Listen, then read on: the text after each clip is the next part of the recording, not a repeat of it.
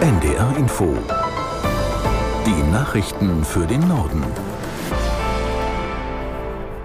Um 13 Uhr mit Astrid Fietz. Bei einem Unfall auf einer Großbaustelle in der Hamburger Hafen City sind nach Angaben der Feuerwehr mindestens drei Arbeiter ums Leben gekommen. Ein weiterer wurde lebensgefährlich verletzt in ein Krankenhaus gebracht.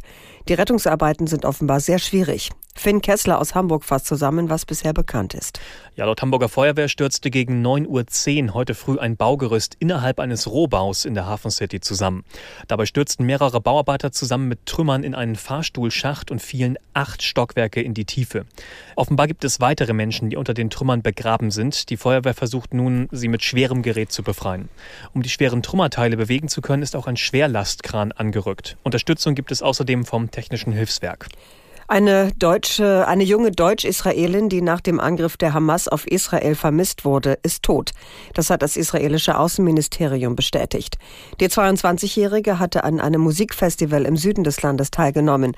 Hamas-Terroristen hatten es gestürmt, um sich ge und um sich geschossen und Menschen verschleppt.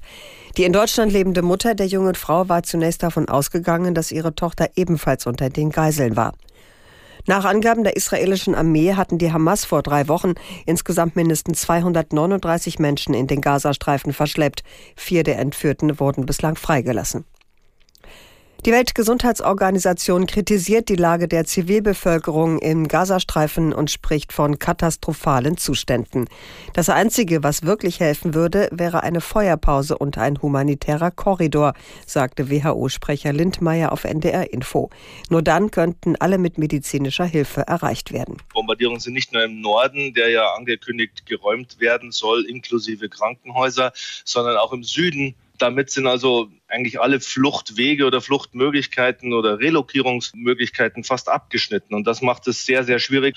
Medizinisch gesehen, die Krankenhäuser sind absolut überfüllt und nicht nur mit Patienten, sondern über 10.000 Leute, die teilweise dort Zuflucht suchen, weil sie natürlich versuchen, den einzigen möglichen, wie sie denken, sicheren Punkt noch zu erreichen. Also es muss operiert werden, teilweise unter fürchterlichen Bedingungen, teilweise ohne Anästhesie, ohne ausreichendes medizinisches Material, ähm, unter Lebensgefahr der, des medizinischen Personals selber. WHO-Sprecher Lindmeier auf NDR Info. Bundeskanzler Scholz hat seine Afrikareise mit Gesprächen in der nigerianischen Metropole Lagos fortgesetzt. Ein Schwerpunkt ist die Suche nach alternativen Energiequellen für Deutschland.